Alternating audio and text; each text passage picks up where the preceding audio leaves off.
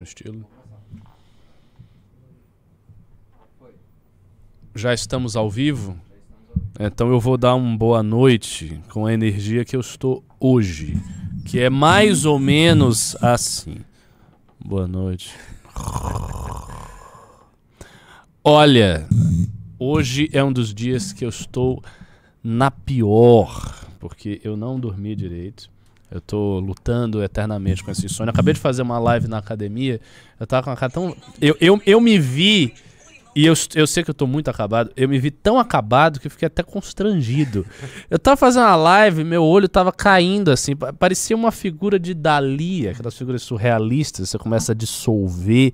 Tava tipo com um olho minúsculo de sono, com a cara toda inchada mais careca ainda do que eu sou. Tá uma, tá uma desgraça, cara. Mas felizmente não só sou eu que estou na pior, mas é o Brasil também. Então tem pelo menos uma solidariedade aí. E o que que rolou? O que, que está rolando? A principal pauta que a gente tem para comentar é a possibilidade de uma greve dos caminhoneiros em ano eleitoral, o que significa muito na disputa presente. Eu vou até me antecipar e, e vou dizer já o que eu acho. Eu acho que se esta greve acontecer, nós temos chances claras do Lula ganhar no primeiro turno.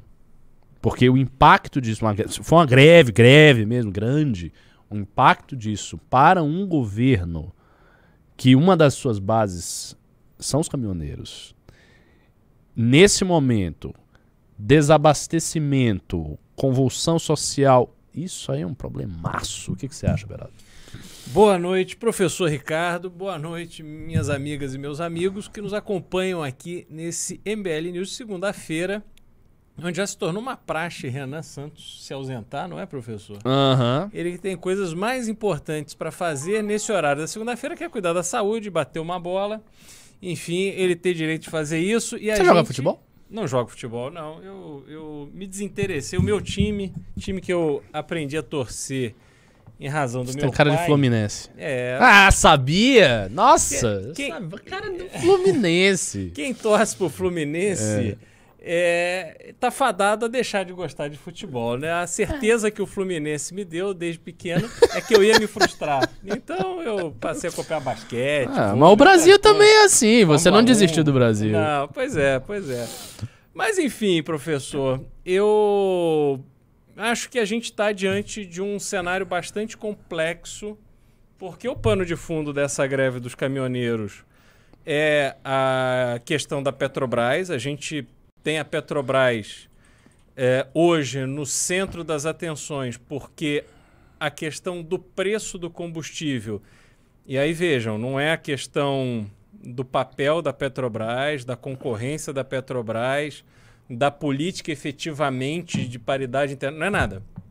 Porque se tivesse é, o dólar para baixo, se o, o- o petróleo tivesse estável, eles não iam estar ligando para a Petrobras, aquele problema ia estar adormecido ali, pronto para estourar em algum momento. Estourou agora, obrigado. Quer Gabi. dar um oi aqui, Gabi? Pra ver se peço. Não, venha cá! Venha cá.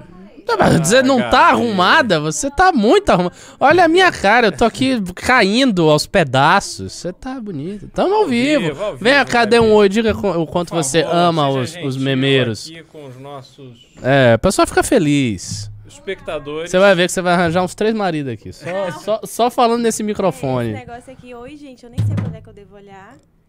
Olha pra câmera ali. Beraldo, só assim pra ficar maior Mais você, perto, né? mais perto do. Só Olha assim pra- pra eu ficar maior que você, né, Beraldo? Aproveite, aproveite. Então, gente, eu nem sei que programa é esse, MBL News. MBL News, dá uma boa noite. Olá, pessoal do MBL News. Eu estou aqui, eu vim só entregar o computador pro Beraldo e me colocar aqui nessa situação. Mas eu queria dizer que vocês são. Ó, a já começou. Audiência Linda, caraca, que linda! Solteira, é solteira? Eita. Eu só queria dizer que nós. vocês são a melhor audiência do Brasil, que Ah. vocês são um público seleto e também gostaria de dizer que a gente tem que devolver o Brasil pro Beraldo. Ê! É, boa, obrigado. Ei, ei, ei. Galera não se aguenta. Mas Então, vai. continuando, a gente a gente tem então essa, esse cenário em que a, a Petrobras ela se tornou um problema para a reeleição do Bolsonaro. Uhum. Toda essa mobilização que existe em torno do tema dos combustíveis é porque há um consenso ali no núcleo mais íntimo do Bolsonaro no Palácio do Planalto de que o preço dos combustíveis, e não a inflação como um todo, mas especificamente o preço dos combustíveis, é o que pode jogar por terra o, a, a chance de sucesso do Bolsonaro nessas eleições.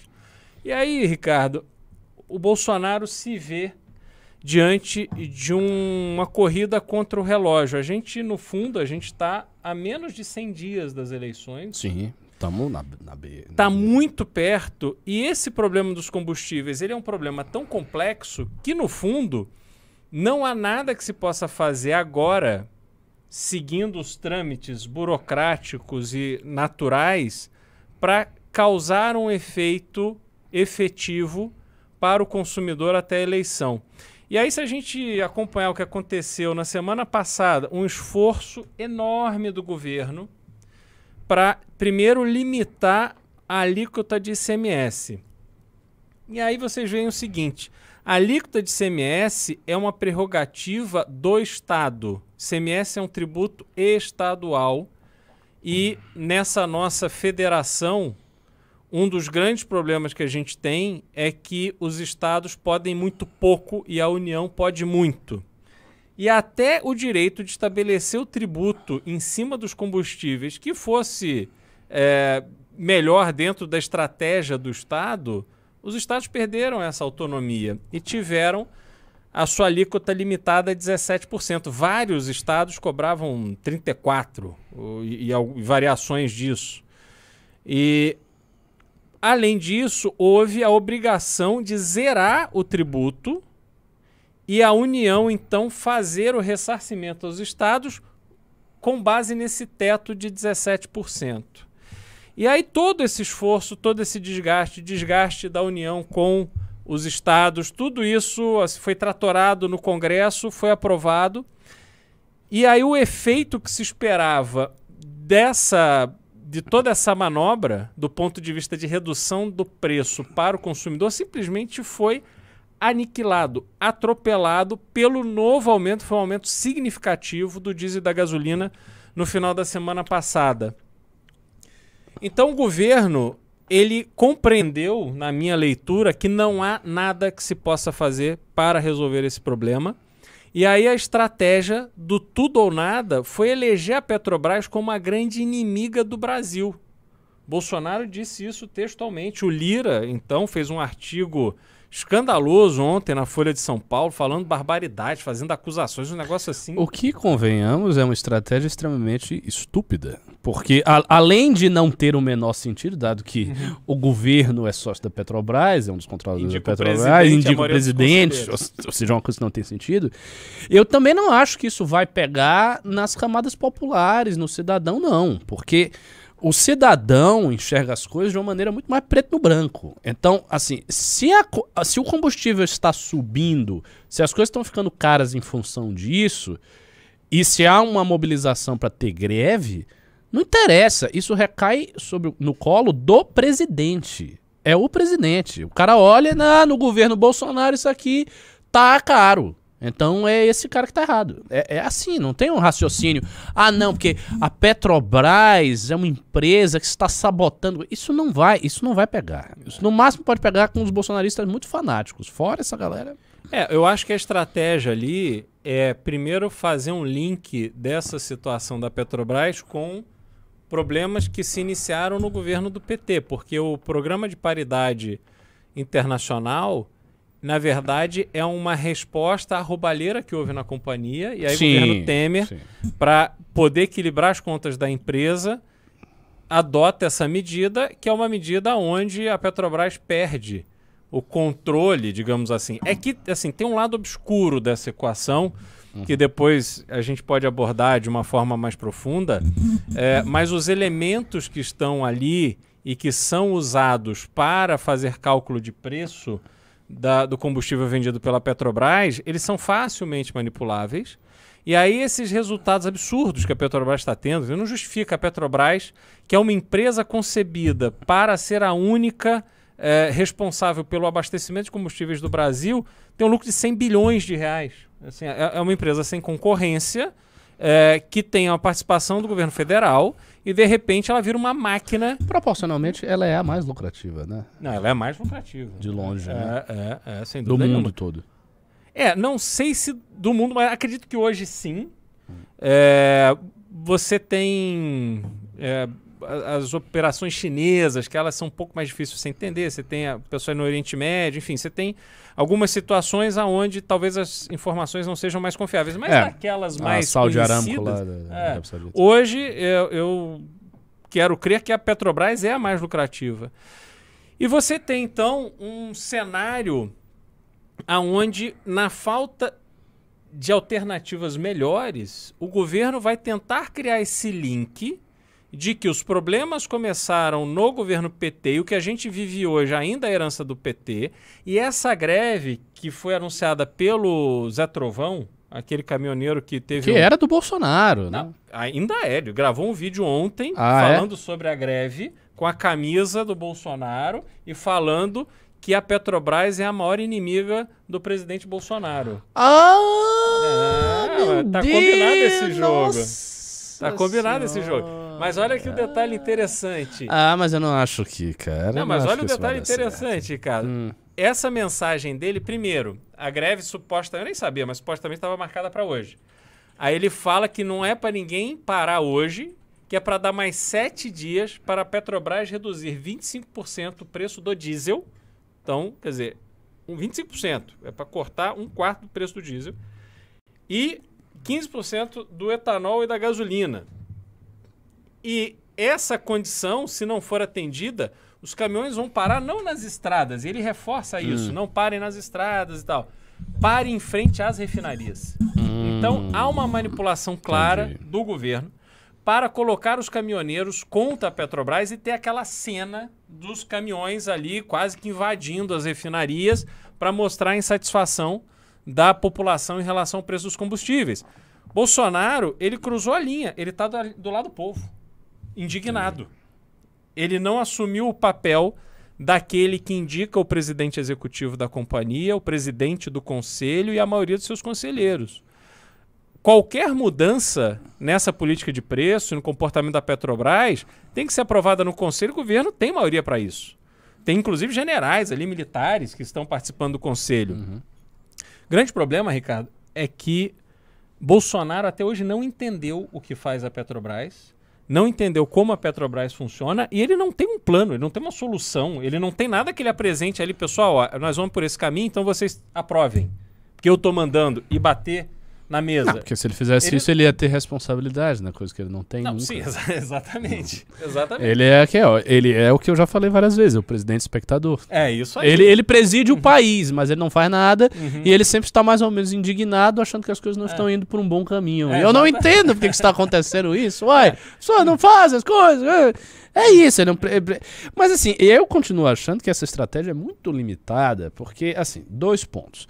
Primeiro, a capacidade de mobilização desse Zé Trovão, qual é junto aos caminhoneiros? Quando houve aquela greve de 2018, lá na época do Temer, que Uhum. aquilo foi um lockout. Foram as empresas que fizeram, transportadoras, caminhoneiros. Foi, foi uma coisa grande, bem articulada, que redundou numa greve, num problema de abastecimento no Brasil. Foi uma coisa grande. Esse movimento dos caminhoneiros, se ele estiver limitado a isso, não vai redundar em nada disso, porque- até porque eles não vão querer fazer, porque isso atrapalharia o governo, eles não vão querer. Então, assim, eles podem fazer esse, esse, essa manobra de botar lá os, os caminhões na frente da refinaria, só que tem um detalhe. Primeiro, quando você inicia o processo, o processo pode sair do seu controle. Isso que que eu acho que- foi o que aconteceu com a esquerda em 2013, que Uhum. iniciou e tal. Então você pode perder o controle. Ou seja, os caminhoneiros podem efetivamente querer fazer greves. Novos líderes do dos caminhoneiros, que não tem nada a ver com Bolsonaro, Movimento totalmente descentralizado. totalmente centralizado, que representa os interesses dos caminhoneiros, podem emergir nesse processo. Gente como Janones e outras figuras podem pegar o processo e entender que é um ponto para eles, sabe, fomentarem. Por exemplo, o Pablo Marçal, que tá aí rodando o Brasil para ser presidente, ele tá rodando o Brasil, tá fazendo eh, audiência em vários lugares, encontros. O cara pode pegar uma pauta dessa e conclamar o povo também.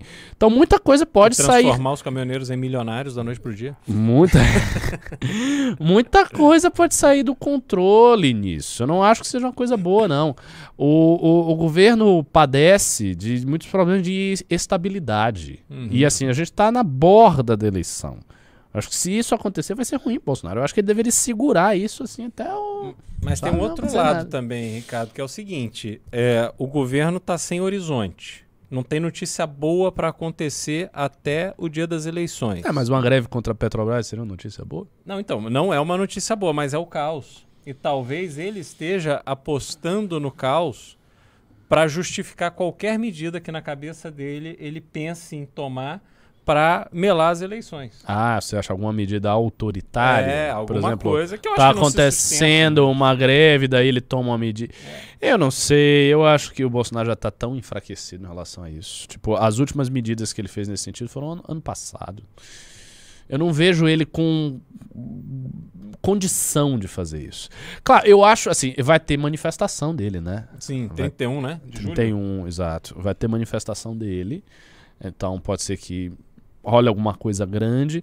Mas assim, ele já ficou tão enfraquecido perante o STF, ele já tá tão na mão do Centrão, ele não tem muita autonomia pra p- produzir o caos e vir com a solução autoritária. Nin- Ninguém vai deixar ele fazer isso. Mas tem um outro lado. É, esse artigo do Lira que ele publicou na Folha ontem, aonde ele levanta as maiores suspeitas sobre todos os diretores da Petrobras, questiona as viagens que esses diretores fazem para o exterior, os hotéis que eles ficam. Isso, Arthur Lira, que voa com um jato da Embraer de altíssimo luxo que a gente paga. Esse É. vagabundo está questionando numa, assim, sem, não é uma acusação objetiva. Pessoa de moralidade Ó, proba. conte- Não, ele está questionando os gastos de diretores de uma empresa do tamanho do poste da Petrobras. Que eu nem sei se são gastos excessivos ou não, mas assim, não é esse o ponto. Problema da Petrobras tem 100 bi de lucro, dá para pagar o hotel da turma, entendeu? Então assim, não é este o problema. E ele fez esse, essa pressão no Zé Mauro Coelho, que saiu hoje, né? Foi tocado da presidência da Petrobras hoje, mas o Centrão, para que você tenha Valdemar da Costa Neto e Ciro Nogueira apoiando o governo Bolsonaro e apostando na reeleição do Bolsonaro, eles têm uma estratégia. Eles, eles não são pessoas que dão Idiotas. tiro assim a esmo e que permitem que o Arthur Lira, presidente da Câmara, uma figura assim de grande peso no Progressistas, que é o partido do Ciro Nogueira, ele não vai escrever um artigo daquele sem todo mundo dar um ok, sem todo mundo aprovar, sem estar alinhado com a estratégia que essa turma que controla o governo está ali disposta a, a seguir, é naquela direção. Isso é que me preocupa, porque até onde eles vão e com qual objetivo? Entendo. Entendeu? Assim, É. acho que fazer uma, um, um movimento grosseiro, autoritário, eu acho que eles podem tentar. Agora, a sustentação disso, eu acho difícil. Você ter forças no, no, no, no- no exército, nas forças armadas como um todo, mesmo nas polícias e tal, para sustentar o líder, o capitão Bolsonaro. Imagina os generais de quatro estrelas ali batendo continência pro capitão. Isso para eles assim, é, ou eles têm um interesse muito objetivo, ou eles estão fazendo aquilo pronto para se vingar. É, é, você tem toda a razão. É, um detalhe, pessoal, vocês. te- tá tendo uma audiência até legal. Tem 1.100 pessoas assistindo nossa live, né? O Beral tá sustentando esse news aqui com suas análises, porque eu tô aqui na pior, já quase caindo com a cara nessa mesa. Mas tem pouco like, tá tendo metade dos likes. Cadê o like, pessoal? Bora dar like aí, tem 540 likes. A gente quer que tenha 900 likes nessa live. Tem 1.100 pessoas, não tô nem pedindo mil.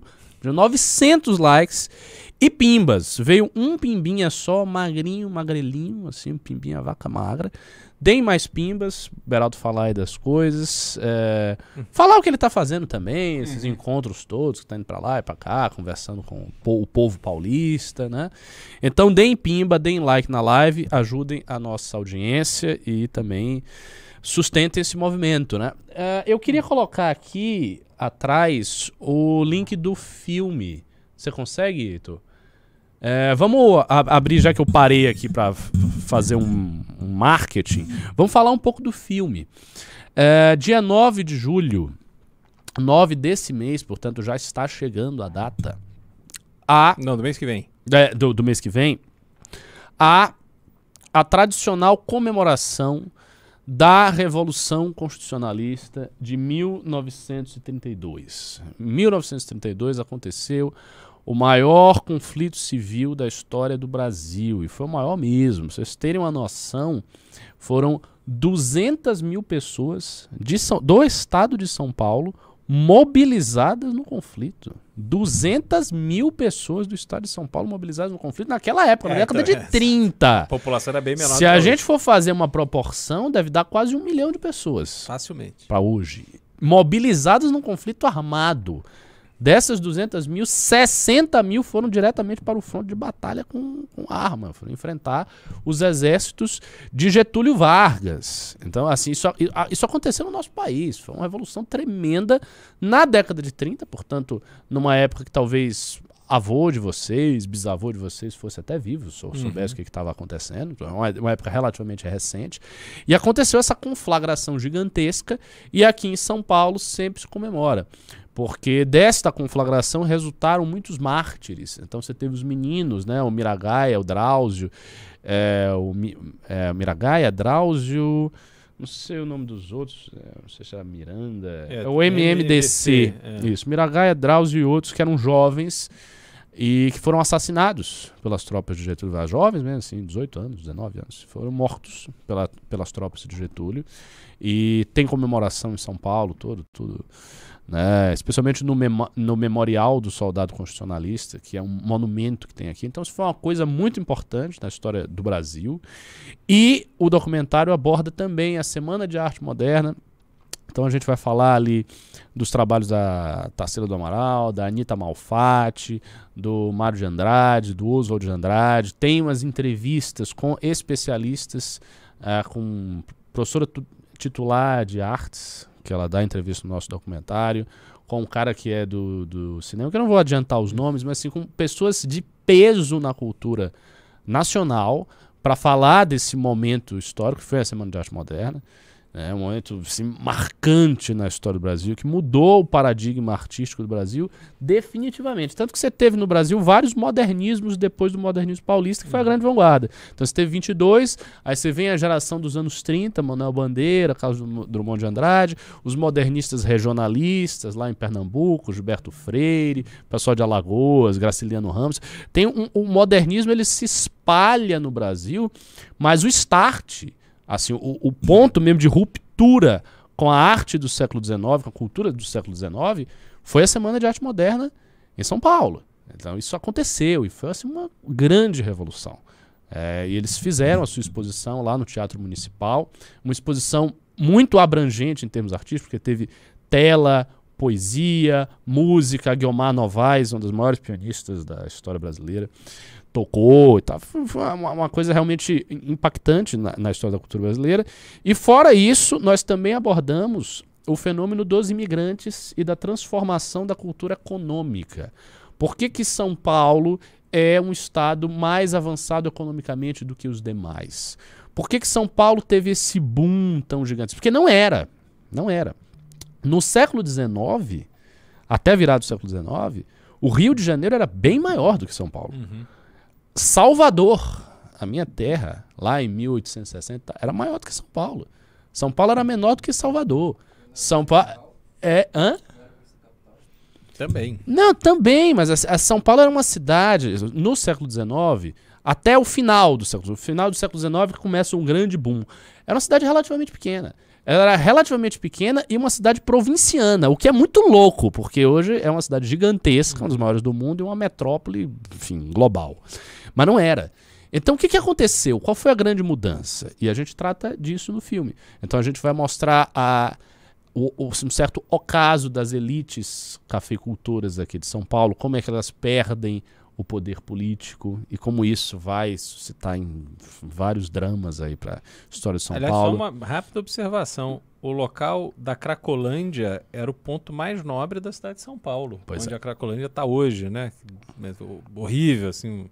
Um Lugar completamente degradado. Aquilo ali era o supra-sumo. É. O- os, os, os, é, os, os centros das grandes cidades do Brasil, o centro de Salvador, o centro do Rio de Janeiro, imagino, o centro de São Paulo, eram os lugares que a cidade, era o coração da cidade, que foram depois negligenciados com o Uhum. crescimento urbano e o centro foi caindo, É. caindo, caindo e de- deixou nessa situação. Lá em Salvador é a mesma coisa. Ah, tem tem ah, lugares em Salvador, comércio, Rua Chile e tal, que eram assim, lugares chiquérrimos, Uhum. que só ia gente muito fina e tal. E tá totalmente degradado, tomado por mendigo, drogado e tal. Uhum.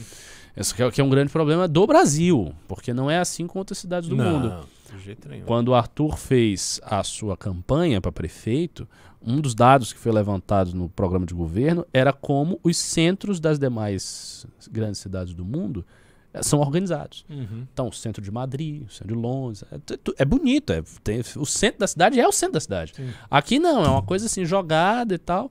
Um problema do poder público que nunca se resolve. Até porque eu, eu acho também, é, é difícil resolver, porque os problemas eles se acumularam de tal forma que você teria que realmente fazer um projeto muito duro de revitalização do centro. assim, um Uhum. projeto assim concebido para mudar a estrutura toda. Mas a gente fala disso no filme.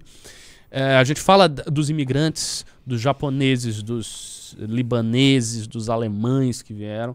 Tem umas en- uma entrevista formidável com o André Matarazzo. Aliás, Uma enciclopédia viva. Assim, o André tá deslumbrante no filme. Ele tá muito bem. O, o início do filme, ah, logo no iníciozinho, é uma conversa entre o Kim, o Arthur e o André Matarazzo sobre o que foi São Paulo. Vocês terem o devido contexto, o André Matarazzo é descendente de uma das famílias mais importantes de imigrantes a virem da Itália para ganhar a vida aqui. Então ele viu como aconteceu. E assim, o André é um, é um homem de posses e a família dele se tornou riquíssima, uma das maiores famílias industriais de São Paulo, mas não foi assim. Não foi assim. Eles começaram relativamente de baixo. Eu vi a história, até porque eu fiz o roteiro, parte desse roteiro da pesquisa e tal. Então eu vi. Foi o, o, o Francesco, né, o, Uhum. o primeiro de todos. Ele veio da Itália. O que ele tinha era banho de porco. Banho de porco. Ele perdeu essa banho de porco, porque pegaram dele. Veio naquela condição assim precária. Chegou aqui, fez uma venda, um negócio, uma coisa pequena. E foi crescendo, crescendo, crescendo, crescendo. E, e vários imigrantes tiveram essa mesma Uhum. essa é a mesma experiência de chegar no Brasil, crescerem muito e conseguirem construir coisas. Por exemplo, a Antártica. A Antártica foi- construída por uma família de, eu acho que dinamarqueses ou alemães, que também foram imigrantes. Então, a gente explica também por que, que isso aconteceu. Qual, qual era a facilidade? Ah, e a facilidade, no fim das contas, eu acredito, é uma questão culturalista. Os imigrantes vieram com uma cultura de capitalismo mais avançada do que a nossa, então houve um- esse choque, esse desbalanceamento, e aí daí a- essas aristocracias mais tradicionais elas começaram a perder espaço. E os imigrantes começaram a crescer. E elas mantinham essas aristocracias ainda um fechamento a partir dos clubes muito seletos, Uhum. da política, que não era coisa para imigrante, então os imigrantes não se metiam muito em política, assim, logo nas primeiras gerações, sabe, no início. E tudo isso está abordado no filme. Então, assim, é um filme fantástico, vocês têm que assistir. Dia 9 de julho, comprem esse filme. Quem for de São Paulo tem que ir presencialmente. Sim. Se você é de São Paulo, não tem desculpa para você não ir. Ah, tá aqui. ah, seria bom você colocar, Ito, a parte que tem o, o, o- link. Porque aí tá o, um cartaz para eles entrarem no link diretamente e comprar. É, vai ser 10 da manhã que a gente vai estar passando. Não é o melhor horário do, do universo, eu reconheço. né? Mas depois a gente vai ter uma palestra com o Kim, o Arthur, acho que comigo, com o Renan, o galera que participou assim, mais do filme, o Alexandre, que é o diretor do filme, fez todas a filmagem, concepção do filme. E depois vamos ter um bate-papo informal com todo mundo num restaurante, tá? A galera vai tomar uma Feijoada? cerveja. Feijoada, não sei se vai. Não sei se vai. Feriado, né? Feijoada É, pode bem. ser, pode ser, pode ser. A gente vai ter um bate-papo depois com vocês, ok? Então, É, e uma coisa importante, né, Ricardo? Esse, o contexto desse É, documentário. o Elias tá dizendo, parabéns, Ricardo, contou o filme inteiro. É um documentário, caramba, isso não é um filme... Não, poxa, o que, que aconteceu em 1932? T- Todo mundo sabe, é, é histórico, né? Isso é um documentário histórico. Não, não- não tem, tipo, um... um como é? Um, um plot twist. Não! Getúlio perdeu. Quem ganhou foi São Paulo. Você não sabia. Então, eu posso contar. É, mas É. mas é, é um documentário feito sobre, assim, inspirado. O Rafael tá muito, mu- Olha, esse é um cara muito legal. Para de falar dessa merda de filme. Falem de coisas importantes. O vou- filme é importante, ô energúmeno. E Eu vou só falar por que, que ele é importante. Um dos grandes problemas do Brasil hoje é que a gente perdeu o orgulho de ser brasileiro. E aqui em São Paulo, a gente perdeu o orgulho de ser paulista, de ser daqui. É, as coisas entraram no automático. Obviamente, a sucessão de administrações é, que não valorizaram essa relação da população com o Estado, com a sua terra, é, fez com que o brasileiro se, enfim, vivesse para se defender, né?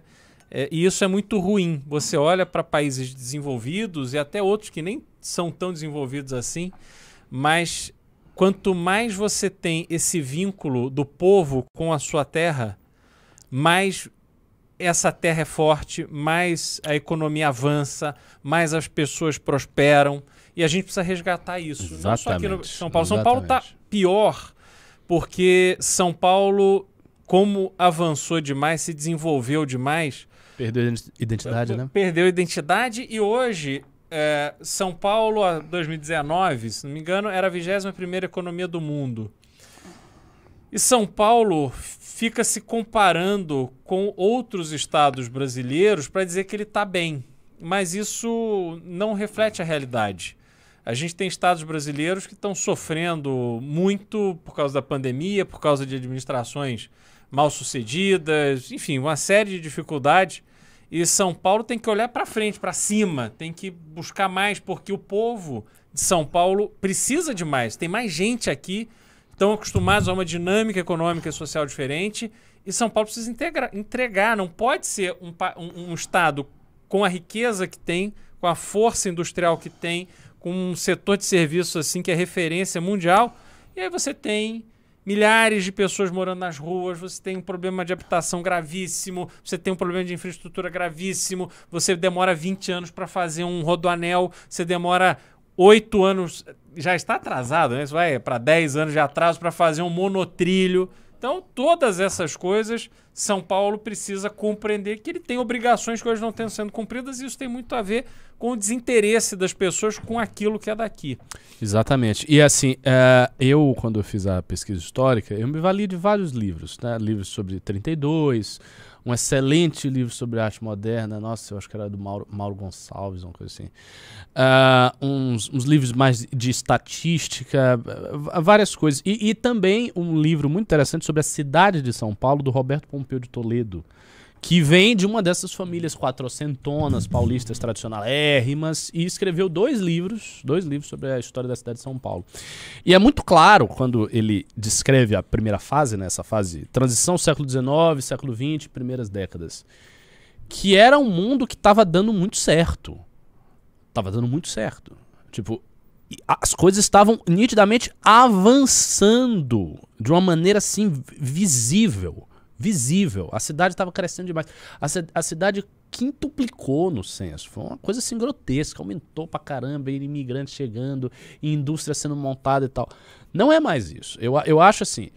Pra mim, que sou baiano e moro aqui em São Paulo, eu vejo que São Paulo tem, em comparação, aí vem, em comparação com a Bahia, com Salvador, um dinamismo empresarial muito maior sem dúvida nenhuma. Mas eu não acho que tem esse dinamismo em comparação com o que era antes. exatamente. então eu acho que o dinamismo caiu. Você não vê São Paulo dando grandes saltos. As coisas funcionam aqui porque as coisas já estão funcionando há muito tempo. Então elas funcionam melhor do que no resto do Brasil. Sim. Mas é o que você falou. Para o tamanho do Estado, para a quantidade de gente, para a cultura empresarial, para o peso industrial que, que São Paulo tinha, para tudo o que aconteceu aqui, era para estar bem melhor. Era para São Paulo estar puxando o Brasil para sair de uma condição de subdesenvolvimento ou de país em desenvolvimento para país avançado. E isso não ocorre. E aí você tem os paradoxos, né? Que é o excesso de tributação em São Paulo, é o paulista fica chateado por isso, não sei o que, não sei o que. Ao mesmo tempo, São Paulo não consegue se firmar direito na situação global do Brasil e fica esse impasse rolando. Então, assim, uma das reflexões do filme, e que também vai ser colocado nas pa- palestras, é por que isso acontece, como resolver esse problema, como conciliar São Paulo e Brasil, tanto que o título do filme é São Paulo Brasil, foi um título que o Alexandre concebeu. Eu, eu tava na sala quando ele teve esse insight, ele tava falando assim, ah, que título pode ser? São Paulo Brasil. E eu achei maravilhoso. Porque é isso, é São Paulo Brasil. É a relação dessas duas estruturas, nação com esse estado. E vou dizer, o filme está bem tematizado. A parte de pesquisa, de entrevista, muito boa. A gente conseguiu falar com um, especialista em história militar, um velhinho, que ele fala assim, apaixonado dos detalhes da história militar de São Paulo. Então tá, tá um filme bem bacana. Claro, eh, existe um certo anticlímax. Este filme foi concebido para ser uma peça, uma grande peça publicitária da campanha do Arthur para governo. A campanha caiu, mas o filme se mantém de pé, independente da campanha. Então vocês vão, vão ver. É. 100%, 100%, ainda é. tem esse detalhe, 100%, 100% Sem lei Rouanet. independente. Sem lei Rouanet, sem financiamento de ninguém, com dinheiro mesmo que o movimento tem, que, que Graças conseguiu. a vocês, inclusive. Graças a e vocês, etc. né? É, e, foi, e é uma, claro, lógico, é uma produção mais modesta, né? Vocês, vocês não vão ver um documentário como os da BBC, não é assim. Mas dentro das limitações de recurso e tudo mais, a gente fez um trabalho bonito, um trabalho bem legal, com muito carinho. Então é isso. Comprem e estejam conosco dia 9 de julho, que também vai ser, aliás, o dia do MBL Day, do que está rolando aí nos, nos estados. E aí eu vou aproveitar também para falar um pouco disso, antes de voltar aí para as pautas. É, nós estamos passando, Beraldo, talvez você não esteja acompanhando então, os detalhes, você está na sua pré-campanha, mas a gente está passando por uma crucial reestruturação dos núcleos do MBL. Então, muita coisa começa a ser feita pelos estados. Todos os estados eles têm a tarefa de criar uma agenda no MBLDI. E aí, essa é a agenda mensal. Nessa agenda eles têm que colocar, não, a gente vai fazer o ato tal, o ato tal, o ato tal, vai fazer isso. E eles estão começando a fazer. E rolou esse sábado um ato, esse é digno de menção. Eu espero que alguém aí do MBL Amazonas esteja assistindo. Hum, Me falem aqui se tem alguém aqui do MBL Amazonas assistindo, por favor.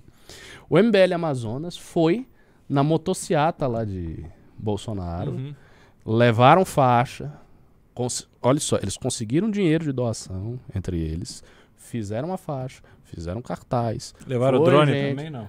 Ah, não, não chegou, não chegou a estar tão avançado assim, mas eles foram. E detalhe, detalhe. Eles conseguiram viralizar.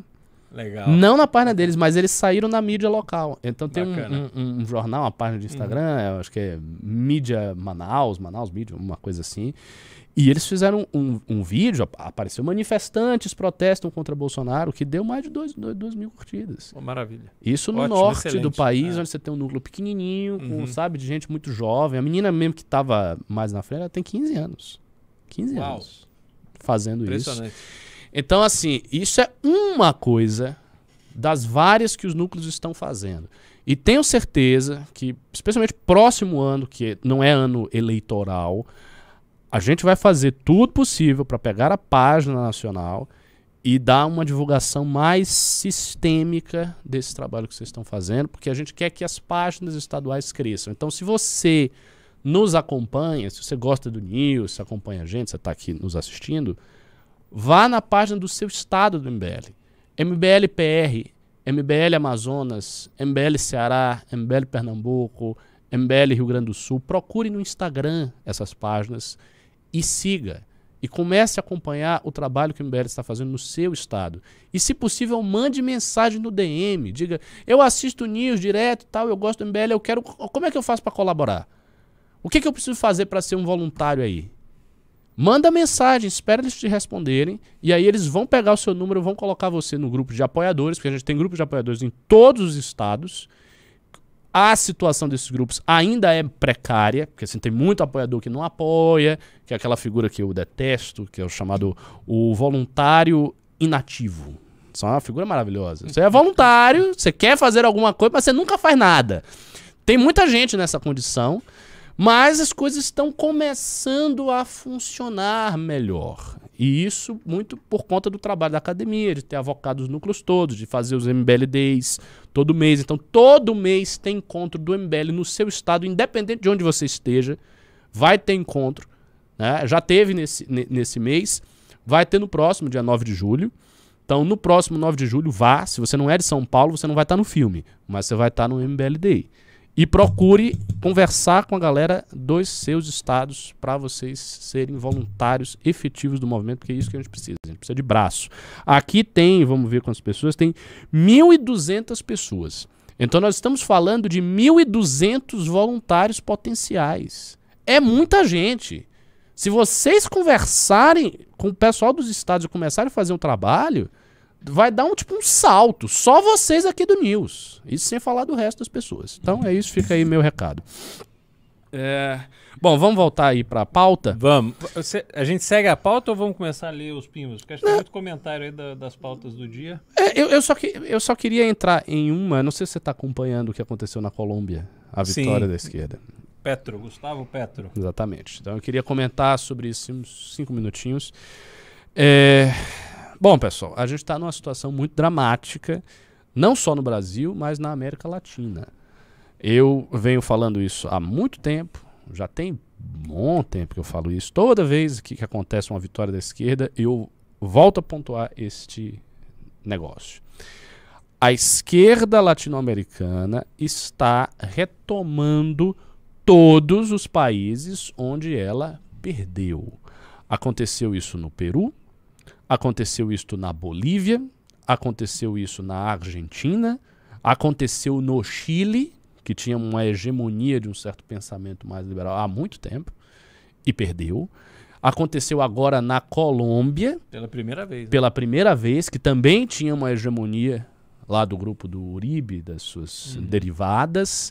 Na Venezuela nem se fala, que é uma ditadura mesmo. Né? Então, assim, isso está acontecendo na América do Sul. A América do Sul está sendo cercada pela esquerda. E com grandes chances do Lula ganhar aqui no Brasil.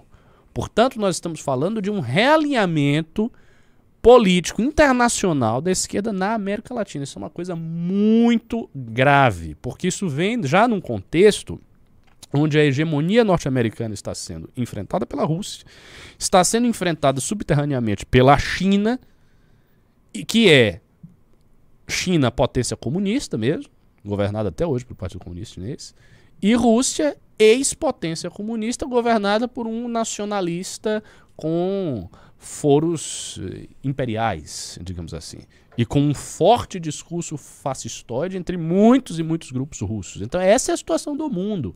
E a América Latina está toda se perfilando para a esquerda socialista. Mas a unidade nesses movimentos? Então. Os, os, os, os, presidentes estão tão envolvidos com seus problemas internos que eles não vão conseguir criar esse bloco? Então, eu, eu vou. Aqui eu vou dar uma de Olavo de Carvalho. vamos retomar algumas Vai coisas que divertido. Então, vamos retomar algumas coisas que o Olavo falou. É, quando o Olavo começa o seu trabalho jornalístico lá na década de 90, ele vem sempre com aquela tese do Foro de São Paulo, Foro de São Paulo, Foro de São Paulo, e escreveu muitos artigos a respeito disso. Como o Olavo era um sujeito dado a exageros retóricos muito grandes, como, por exemplo, chamar o PT de Partido Comunista, coisa que o PT não, nunca foi. O PT, desde o princípio, sempre é, teve como programa criar um socialismo brasileiro que não seria comunista. Uhum. O Chávez também, da Venezuela, ele não, ele não é um marxista-leninista. Ele diz que o socialismo lá deveria ser cristão, bolivariano, tá? não deveria ter características. Então tem distinções na esquerda. Porém, a ideia de que havia um centro de conversas estratégicas e que esse centro irradia para a América Latina, que era o Foro de São Paulo, que eu acho que inclusive acabou, né? Essa é uma ideia real. Isso aconteceu. E tem realmente declarações, tem declarações públicas do Lula, tem declarações públicas do Disseu, tem declarações públicas do Chávez, tem várias declarações públicas de líderes deste movimento atribuindo ao Foro de São Paulo um importante papel na construção da esquerda latino-americana. Eu não acho que esse tipo de declaração seja apenas uma declaração pro forma, sabe, cerimonial. Ah, não, isso aqui não está fazendo nada e daí a gente vai falar que está para reconhecer uma importância fictícia. Não, eu acho que tem uma importância real. Veja, aquela o Foro de São Paulo era uma arena de debates entre todos esses líderes. Pessoas que, inclusive, não eram líderes ainda e que assumiram o poder depois, já estavam anos antes conversando nos encontros do foro. E eram, assim, se não me engano, três ou quatro encontros por ano. Então, assim, havia uma constância, de, haviam trabalhos, grupos de trabalho, era muita gente, um monte de gente que se reunia, vários e vários grupos. A lista total dos grupos batia mais de 200. Vários, vários. Então, sei lá, movimento revolucionário, não sei o quê, todos eles estavam se reunindo ali. Inclusive, quando o Olavo fala, ah, as Farc, as Farc, as Farc participaram, sim, do Foro de São Paulo em várias edições. É só você procurar. Você pode botar no, no YouTube, sabe? Farc, Foro de São Paulo, você vai ver. Aí você vai ver os vídeos, líderes das, das Farc dando declarações. Por quê? Porque as Farc têm um componente político, como todo mundo sabe. Né? Então, assim, isso aconteceu. Então eu acho que alguma unidade foi criada aí e provavelmente essa unidade vai ser remontada. Então não acho que eles vão só se limitar aos problemas internos. Eles vão ampliar essa unidade e começar. E a, e a esquerda tem isso. Por exemplo, qual foi a última declaração polêmica do Lula? Você acompanhou? Claro, Abílio Diniz, né? Abílio Diniz. Quem sequestrou Abílio Diniz? Chilenos, né? Sim, mas er, eram grupos revolucionários. Uhum. Não, não foi um crime, digamos assim, feito pelo Comando Vermelho. Uhum. Foi um crime cometido por grupos revolucionários. Para levantar dinheiro para a causa deles. Exatamente. Então, se eu não me engano, era Movimento Revolucionário Popular, uma coisa assim, Sendeiro Luminoso, que é lá a guerrilha peruana de inspiração maoísta. Eram esses grupos. E o Lula disse que ele teve um papel em intervir na situação. Para liberar os meninos. Para liberar os meninos. Quer dizer, quais meninos? Para liberar guerrilheiros socialistas. Guerrilheiros de esquerda que vieram aqui no Brasil sequestrar um, um bilionário. Vocês é. estão entendendo o, o, o tamanho disso? O cara que foi presidente do Brasil duas vezes gerou duas eleições de sucessor, portanto, teve quatro mandatos no PT e que tá para voltar, falou abertamente que ele conversou com Fernando Henrique Cardoso que ele teve um papel de intervir para libertar guerrilheiros de esquerda socialista que sequestraram um bilionário brasileiro. E Renan Calheiros, que à época, se não me engano, era ministro da Justiça. Pois é. Então, o que, que a gente está falando aí? A gente está falando de um líder que tem um papel na articulação da esquerda latino-americana. Porque ele não teria feito isso se fosse um crime comum. Uhum. Ou ele não teria feito isso se este crime fosse feito por grupos paramilitares de direita. Os grupos paramilitares da Colômbia resolvem sequestrar, sei lá, o Jorge Paulo Lema. Uhum. O Lula não ia intervir. Então, é assim, ele interviu, ele interveio por razões ideológicas, primariamente. Isso é uma coisa muito grave. Isso acontece.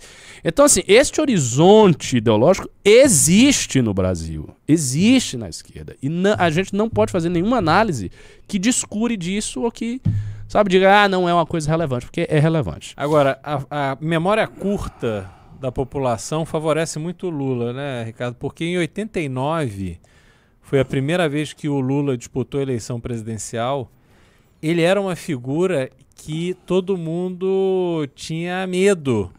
Uh, todo mundo, eu digo, da classe média e tal, porque havia ali uma expectativa de que ele ia tomar medidas drásticas, drásticas uh, enfim, com descaracterização da propriedade privada e uma série de intervenções e que a nossa vida, assim, o, o Brasil daria vários passos atrás. E aí depois, em 2002, para se eleger, ele entendeu que ele tinha que passar uma, uma imagem de alguém, né, o Lulinha Paz e Amor e tal. E quando ele se elege, ele ele se envaidece para se tornar um estadista. E é toda aquela história do Obama dizendo que ele era o cara, enfim, toda, toda aquela, aquela narrativa que eles criaram ali para colocar o Lula como um grande estadista. É, que ele, quando acordava enfesado, ele ligava pro Bush, né? Ele, ele se colocava dessa forma.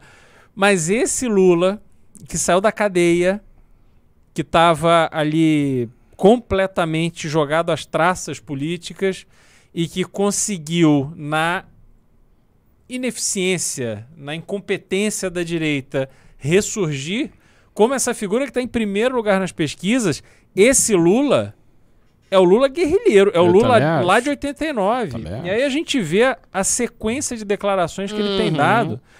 Na minha opinião, eu sempre falo isso aqui, é, são declarações de quem não quer ser presidente da República, pelo menos não quer ser presidente do Brasil. Ele falou em controlar gasto da classe média, porque a, a classe média ostenta demais, uma classe média que está aí lidando com inflação de 12% ao ano, a- a oficial, a real a gente sabe que é muito mais do que isso, que deixa 400, 500 reais para encher o tanque hoje do carro. E, enfim, essa classe média está completamente oprimida porque ela não está dando conta de manter o seu, o seu padrão de vida. E o Lula vem com esse discurso de que a classe média ostenta, que os gastos da classe média têm que ser controlados, que não precisa ter duas televisões em casa. Ele fala em liberar o aborto. Ele fala em, enfim, da interferência dele para liberar Regulação os- da mídia. regulação da mídia, interferência para liberar sequestradores guerrilheiros de outro país. Defesa do presidente da Nicarágua. Pois é, então assim, várias. essa várias. série de declarações, de manifestações do Lula que revelam o status que o Lula está hoje, a visão que ele tem para o mundo e para o Brasil, é, nos colocam numa situação perigosa. Perigosa. Não há alternativa hoje boa para o Brasil, não. É isso aí. Infelizmente, essa é a realidade que a gente está vivendo. E o que Lula fará? Eu não sei, porque a Câmara, desde que ele ensinou a fazer o mensalão, a Câmara é um mero balcão de negócios. Para tudo tem preço e é tabela. Chega ali, o pessoal puxa da gaveta e, e põe o preço. Então, realmente a situação é muito delicada. Eu não sei se com esse discurso é, ele acha que vai conseguir vencer no primeiro turno. Eu tenderia a achar que isso vai atrapalhar muito mais do que ajudar. É, continuo achando. Eu vi hoje, aliás, um vídeo assim com uma vergonha alheia da Janja cantando, acho que Lula lá, uma daquelas músicas do. Mas um negócio assim pô, constrangedor. E você vê que ele colocou, publicou aquilo ali na rede dele para agradar a, a esposa nova. É, então, assim, ele tem muita vaidade, tem, sei lá, eu não sei o quanto ele está fazendo um cálculo eleitoral ou se ele está atiçando a militância para na hora H ele pular fora e abrir o espaço para Haddad. Eu acho que tudo é possível e realmente assim temo pelo nosso futuro. Re- reforça a, a, a importância dessas eleições, porque eleições difíceis como essa, elas não podem ser vistas com desânimo. Isso é um erro. E você precisa primeiro trabalhar isso dentro de você e depois trabalhar para que os outros não se desanimem com a eleição, porque é justamente diante desse cenário difícil é que a gente tem obrigação de votar naquelas pessoas, seja para governador, para senador, para deputado federal, para deputado estadual, que você confia que formará ali uma, uma resistência. Porque se essas pessoas não estiverem lá te representando, a gente não vai conseguir se preparar para a grande renovação política que haverá no Brasil, que é 2026. 2026, vamos ter Lula com 82 anos de idade, não será candidato à reeleição, mesmo que se eleja, e caso perca, não será ele o candidato. É, Bolsonaro. Provavelmente se- fora do jogo, eu acho. né? Mesmo que ele ganhe a reeleição, ele, ele já vai ter sido des- descartado pelo Centrão. Ele não é líder de nada, além da família dele, vai lá estar preocupado com os problemas dele com a justiça, então ele não vai formar uma nova liderança e a gente vai ter um campo aberto. E as pessoas que estarão é, no, assumirão mandatos a partir do ano que vem serão as pessoas que terão maior chance de alcançar protagonismo e ocupar espaço nesse processo de agora até 2026, em que as forças vão se perder até que se crie, um, né, se criem novas lideranças que vão disputar a presidência em 2026. Então levem muito a sério, não, se, não desanimem, nem pensem em não ir votar. Mesmo que você não vote para presidente, os seus outros votos são muitos votos, né? Como eu disse, senador, governador, deputado federal, deputado estadual, pô, esses votos têm que valer. Você tem que fazer valer. né? Exatamente. Bom, vamos ler os pimbas agora. Já tem uns, uns pimbas. A audiência foi legal. Vocês deram like. Ó, ac- aconteceu tudo, tudo redondinho. um monte de pimba, mas só um cara deu um pimba. Um pimba. É, vocês estão uns, uns pimba pobres. Mas também não vou reclamar, porque tá todo mundo na pior, né? Rafael Santiago do 10 reais. Comemoração porque tirei dois reais. Vida longa a, Pantera das a Panteras da Virtude e venham pro Paraná também. Então, a galera vai, vai pro Paraná aí. É, eu não vou, não sei se Eu não vou, não, não, vou campanha e tal. campanha. Eu não vou por causa de insônia mesmo, e o pessoal vai de um jeito muito caótico aqui. Pega um carro, A vai. lá de- MBL.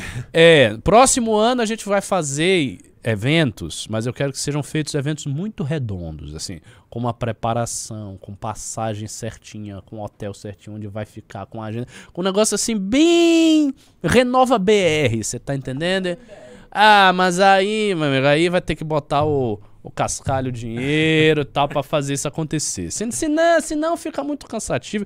Eu, particularmente, tenho insônia. Se for do jeito caótico, eu não vou em nenhum. Eu vou ficar aqui. Eu, vou, eu não vou dormir, eu vou chegar lá com essa cara feia. Eu ficar assim, não, não dá. Ah, Diego Cardena do 2790. A ideia de fortalecer a produção de etanol para estimular a baixa dos preços dos combustíveis deveria fazer mais barulho. O MBL tem força para isso. É, eu sou um defensor dessa tese. Acho que o etanol tem um papel, deveria ter um papel estratégico para o abastecimento de combustíveis no Brasil.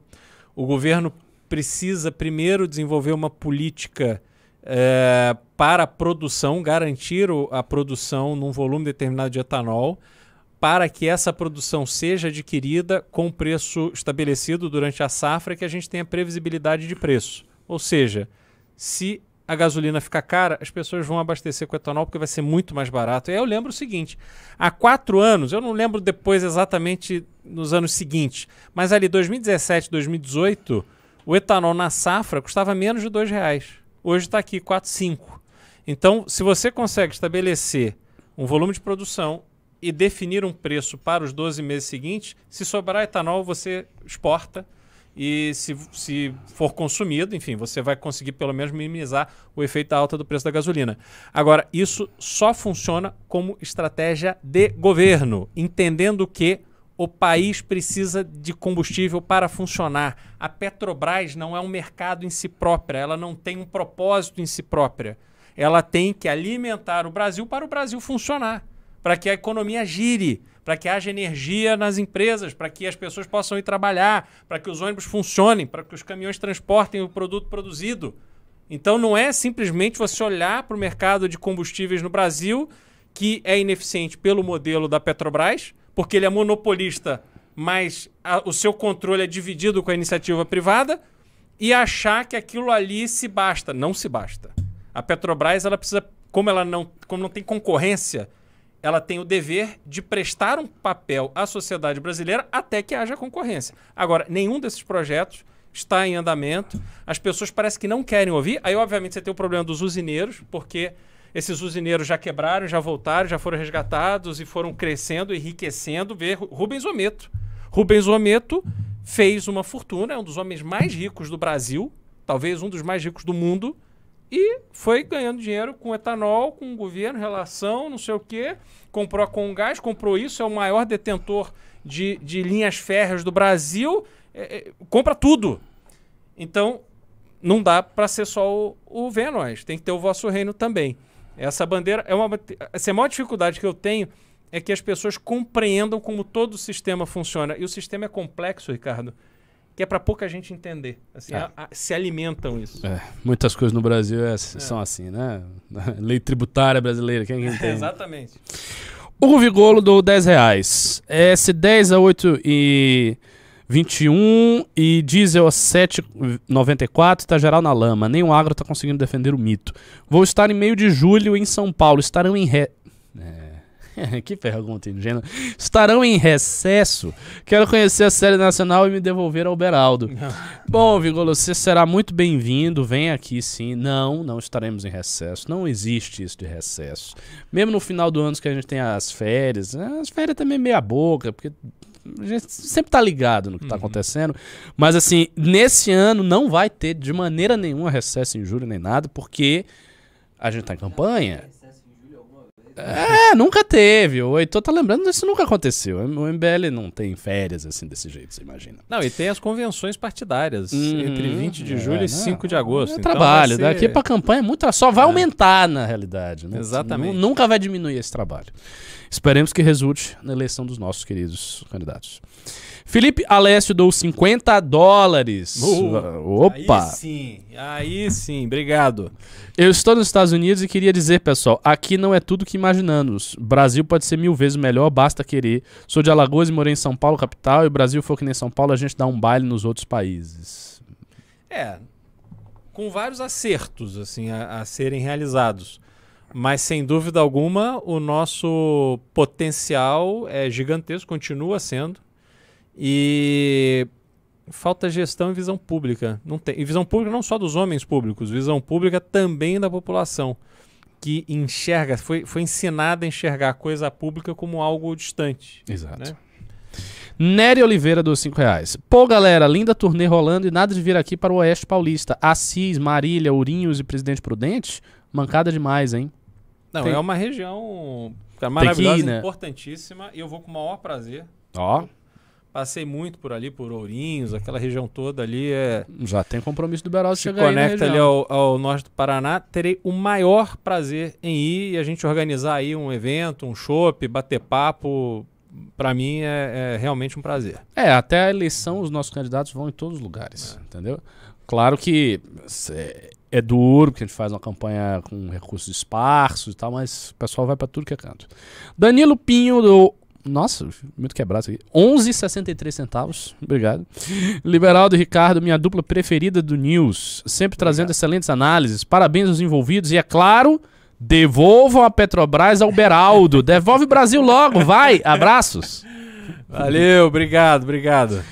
João ao X do 10 reais. Na possibilidade de um golpe militar liderado por Bolsonaro, o MBL faria alguma mo- movimentação civil com a oposição de esquerda, rede, PSB, PT, PDT, PSOL, PCdoB? Bom, vou dar a minha opinião. Eu acho que se houver realmente um golpe, atos executivos, porque assim, preparatórios para isso já houve várias vezes, mas não conseguiu. Mas atos executivos começar, a gente tem que se alinhar com quem tiver. Acho até com o PT, com, com qualquer um, porque aí você está levantando um valor que é o valor da própria institucionalidade democrática brasileira, que tem que ser da salvaguardado vida, né? da vida das pessoas. Da vida. Tem que ser salvaguardado a todo custo. Então eu opinaria que o MBL estivesse com quem for oposição a isso. Numa posição muito delicada, porque eu acho que se isso ocorrer, nós vamos ser presos. E o MBL será dissolvido à força. As as principais lideranças vão para cadeia e o MBL será dissolvido à força. Será proibido de funcionar. É exatamente isso. Mas Se você tem uma ditadura, você vai deixar o MBL ficar enchendo o seu saco? Que porra de ditadura é essa? Você acaba logo. Ele não pode. Se fizer, você vai pra cadeia. Pronto. Resolve. Até tem. Você sabe que até tem, mas assim, da- daquele jeito, né? Com dificuldade.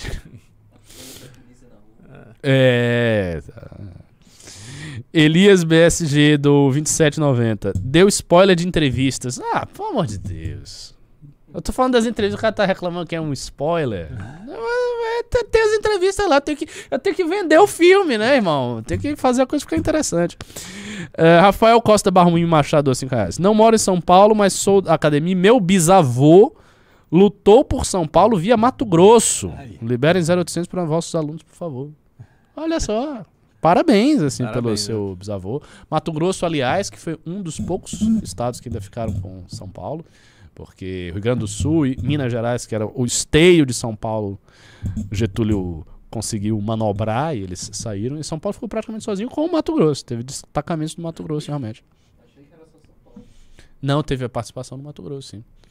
Uh, Danilo Pinho, do 1047. Aliás, antes do filme, eu tenho que reler esses livros todos, porque eu acho que eu vou falar sobre essa parte. O que é muito curioso, né? Porque quem fez a pesquisa histórica sobre isso é um baiano, né? Mas tudo bem. Uh, o que vocês acharam. Maravilha de São Paulo. É a maravilha de São Paulo, né? Estado multiétnico. O que vocês acharam das eleições colombianas? Primeira vez da esquerda na presidência. Seria um prelúdio à nossa eleição? Aliás, é algo que está ocorrendo na América do Sul. Seria um caminho sem volta, isso já foi comentado. É. Eu acho que. Não digo que é um caminho sem volta, mas claramente é uma tendência histórica do momento. Felipe Donald, do 20 reais. Não é que o povo da América Latina esteja aderindo às ideias de esquerda. Problemas são os candidatos toscos que o eleitor de direita teme levar para o segundo turno. Pois é. Cada país com seu Bolsonaro. Nossa missão é quebrar esse ciclo. Isso aí. Cosmonáuticos do 10 reais. Se toda a América Latina está voltada para a esquerda novamente, e está, esse seria um momento ideal para o Brasil ter um governo realmente liberal para nos destacarmos entre todos, mas por hora não vai rolar. Não vai rolar. Não tem quem faça esse governo. Ah, exatamente. João Aox do 10 reais. Lula foi perseguido por conta de uma visita ao triplex de um sítio. Foi perseguido?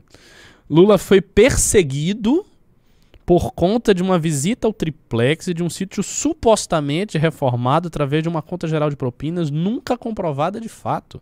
Lula é a última alternativa contra o Bozo.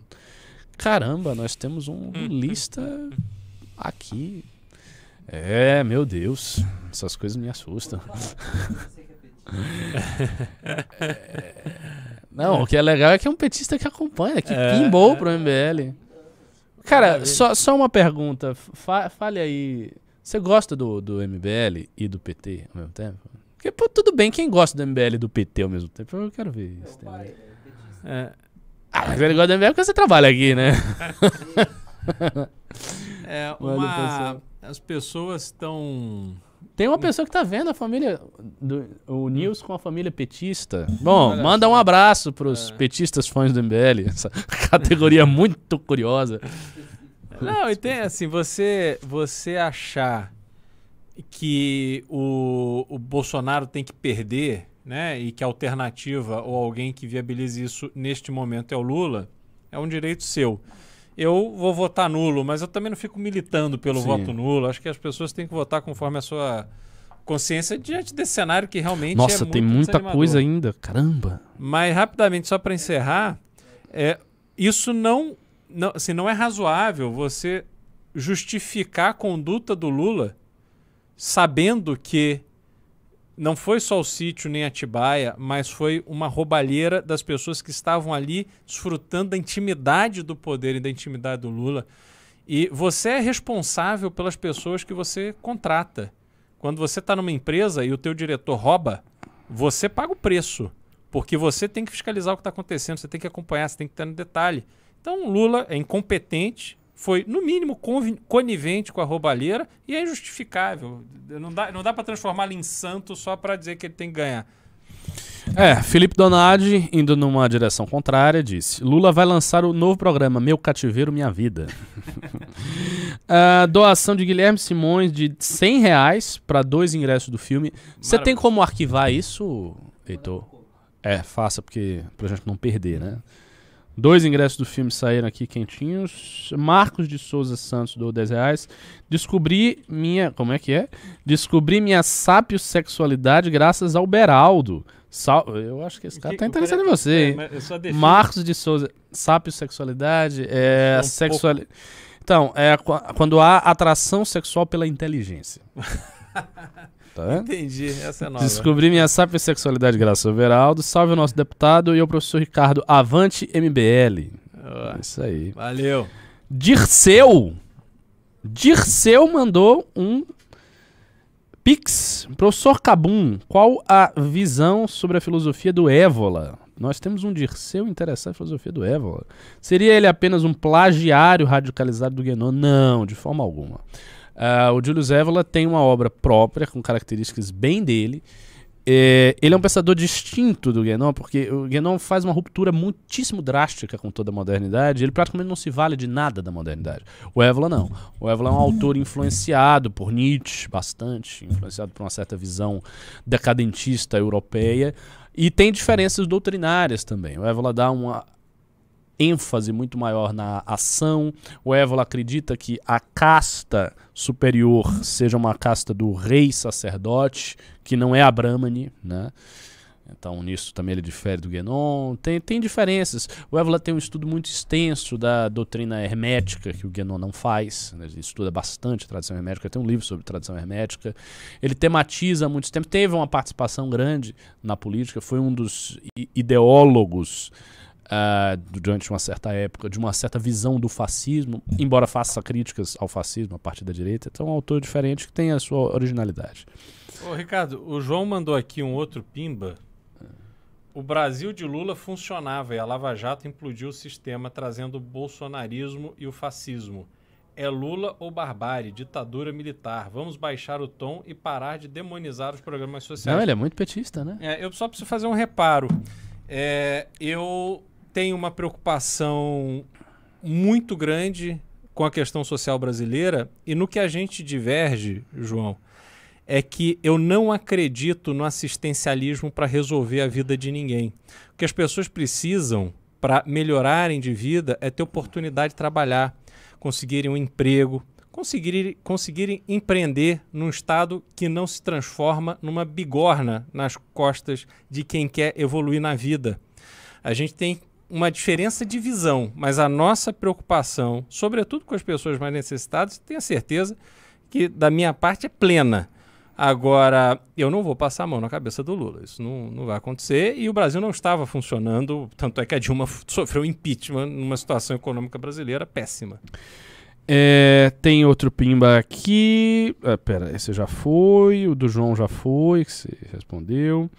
Ah, o do Felipe Neves. De 2023 a 2026, passaremos pelo inferno. Resta escolher deixar os demônios nos matarem, resistir ou matar os demônios e alcançar nosso Éden. Caramba, um pix profundamente cristão aí, escatológico até. Então, vamos enfrentar os demônios. vamos tomar. É isso aí. Ed do 10 reais. Professor Cabum, me ajude. Como eu consigo recuperar minha espiritualidade? Me sinto vazio hoje em dia, quase um ateísmo. Abraço, Beraldo. Vamos lá. Vou, vou lhe dar uma resposta que talvez até sirva para algum corte, porque vai ser uma resposta calma e. Sim. Contemplativa. Para todos vocês prestarem atenção, porque não é só você que passa esse problema. Desde o século XVII, XVIII, que existe uma profunda crise de fé na civilização ocidental marcada por um avanço da ciência, um extraordinário avanço da ciência, e por uma crítica dissolvente às religiões constituídas. Crítica essa que enfoca a questão dos milagres, da profecia, da multiplicidade das religiões, do surgimento do sacerdócio. Então, é uma crítica muito extensiva que você pode encontrar nos autores principais do iluminismo, em Voltaire, em David Hume, em Gibbon, em Lessing, em diversos autores. Esta crítica ela se consolida na cultura ocidental e vai dando os seus frutos ao longo do tempo, que é justamente o processo de secularização. Quando isso ocorre, torna-se muito difícil para as pessoas que têm uma educação nas ciências positivas e nesta visão de mundo, que é afinal de contas uma visão materialista, manterem a fé. O que é que eu acho uh, que existe como saída, ou como porta para você sair desta condição, caso você perceba que essa é uma condição problemática? O que existe como porta de saída é o exame direto da religião, não através do estudo dos livros, sabe, do estudo das doutrinas religiosas, não se trata disso. Trata-se de vincular a uma prática espiritual e religiosa, ainda que você não acredite muito na eficiência dela fazer aquilo como se fosse um exercício, sabe? De forma constante, você vai fazer aquilo, entender o que é a prática. Não, a prática aqui eu ficar uma hora rezando aqui o texto, vou todo dia uma hora eu vou ficar rezando, vou ficar meditando nesses temas, vou conduzir a minha vida desse jeito, ainda que eu nem acredite nessa questão. Mas eu vou praticar, eu vou experimentar ser um religioso, ainda que você não seja, na prática. Quando você fizer isso, se você fizer isso de forma consistente, por um tempo suficiente, a sua mente vai começar a mudar. E então as suas categorias de explicação da realidade, elas vão ser chacoalhadas, dissolvidas e substituídas. Porque a prática religiosa permite que você tenha experiências diretas, experiências essas que fazem com que você consiga consolidar a fé. Esta questão não aparecia para o homem antigo e tradicional, porque o arcabouço cosmológico dele, a forma como ele enxergava o mundo, era uma forma balizada pela religião. Então ele não via o mundo da mesma maneira que vocês enxergam, ele via o mundo de uma outra maneira. Como esse não é o caso de muitas pessoas no Ocidente, especialmente pessoas esclarecidas, com ensino superior, que passaram muito tempo aí numa educação materialista, o modo de você recuperar isso é você praticando a religião e vendo por si próprio o resultado das suas práticas. E vai ser um resultado muito variado. Inclusive, muito poss possivelmente terá um componente fenomenológico. O que, que é esse componente fenomenológico? Uma vez que você faça as práticas e se mantenha nisso, você pode ter certas experiências, visões, percepções, estados de concentração, cortes na maneira como você pensa em, em, vigília, tudo isso pode acontecer na sua mente. E daí você vai dizer, uau, que porra é essa? O que, que eu estou vivenciando? E aí você vai ter vivenciado experiências religiosas. E daí você vai conseguir entender que aquele é um caminho válido. Fica a dica. Muito bom. Com você foi assim? Exatamente. Comigo foi assim. No meu caso foi um pouco diferente, porque eu já tive desde cedo, assim, 14 anos de adolescência, um contato muito grande com textos religiosos, explicações religiosas da escola tradicionalista, Guénon, Chuon, Lins e tal. E esses autores, eles me encaminharam a ler certas coisas e a fazer certas práticas. Eu vou dar um exemplo simples. Eu pratiquei budismo vajrayana durante um tempo, na linha do Chagdu Rinpoche, que foi um mestre tibetano que veio ao Brasil, morou aqui no Brasil um tempo, e pratiquei isso durante um tempo. E eu tive experiências muito claras que me mostraram a eficácia dos métodos espirituais. Por exemplo, uma coisa simples e psicológica, que não entra aí nenhuma, nenhuma questão fenomenológica espiritual mesmo, não, não nada miraculoso, tá, mas uma coisa psicológica relevante. É, quando eu fiz a minha prova para tirar carta de motorista, eu perdi a primeira, depois passei na segunda. Eu perdi a primeira fiquei muito chateado porque eu achava que eu ia ganhar. E fiquei agoniado, aí fui para a livraria que tinha no shopping, que eu gostava de frequentar, eu estava assim muito agoniado, muito assim, os sentimentos e tal. Eu passei na livraria e eu olhei, olha só, eu olhei uma lombada de um livro sobre budismo. Eu já estava praticando. Quando eu olhei, me bateu a intelecção de que aquilo não fazia sentido, é uma coisa sansárica, e passou assim, tuque, tirou. Então eu estava muito nervoso. Se eu fosse usar os métodos normais de me acalmar, seria um processo. Porque se você, tá, se você sai um negócio muito nervoso, você leva um tempo. Mas não levou um tempo, foi uma coisa instantânea. Foi assim um corte, tal. Esse tipo de corte, você está num estado psicológico X e aí você tem um corte assim, tal, e ele muda completamente. Isso é uma coisa que se você fizer um pouco de prática religiosa, você já começa a ter. Se a sua prática for consistente, você entender o que você está fazendo, você começa a ter. E eu estou falando aqui, eu sou uma pessoa muito meia boca. Peco muito, faço muita coisa que não pode, não sou pessoa tão regular nas práticas, estou longe de ser uma seta dedicado. Se você for mesmo, aí você vai ter mais, sabe? A sua mente vai se abrir mais ainda, você vai se enraizar mais ainda no que você está fazendo, e essa sensação que você tem de vazio, estou perdido, tô... isso vai passar. É, vamos ver. Falei pra caramba. Diego Cardena do 2790. Esse é pra você. Beraldo, para defender o Atanal, podemos fazer assim. Imagine se o Brasil plantasse petróleo para consumo interno e baixar o preço do combustível. Já tem. é planta, né? Na verdade, não precisa nem plantar. Já tá aí na costa brasileira, cheio de petróleo. Maurício Edo, dos 5 reais. A PPI dos preços da Petrobras, então, já pode ser revogada e voltar ao que era antes? Porque o Temer não colocou um prazo nessa PPI até fechar o rombo que tinha? Olha, existe um problema quando se trata de Petrobras, é que as informações nunca chegam da forma completa e com a transparência que elas deveriam. É sempre pintado um cenário que favorece a empresa, mas isso acontece há anos. Tanto é que os funcionários da Petrobras, até hoje, são os mais bem remunerados e que têm mais benefícios de todo o funcionalismo público brasileiro. É, por que, que o Temer não colocou um prazo? Em tese, alguém vendeu para ele ali a ideia de que aquilo era algo sustentável sob vários cenários. E talvez esses cenários não contemplassem o resultado de uma pandemia, por exemplo, enfim. Mas o fato é que, do jeito que está, não está resolvendo o problema da Petrobras como uma empresa estratégica para o Brasil. Quais são as medidas que precisam ser tomadas? Porque só revogar isso também não resolve muita coisa, não. É, eu acho que a gente tem que tomar uma série de medidas. Ninguém está discutindo isso. É, vamos lá.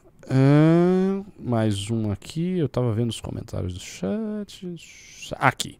Decode Paradise, dou 5 reais. Estou aqui vendo news com minha família petista.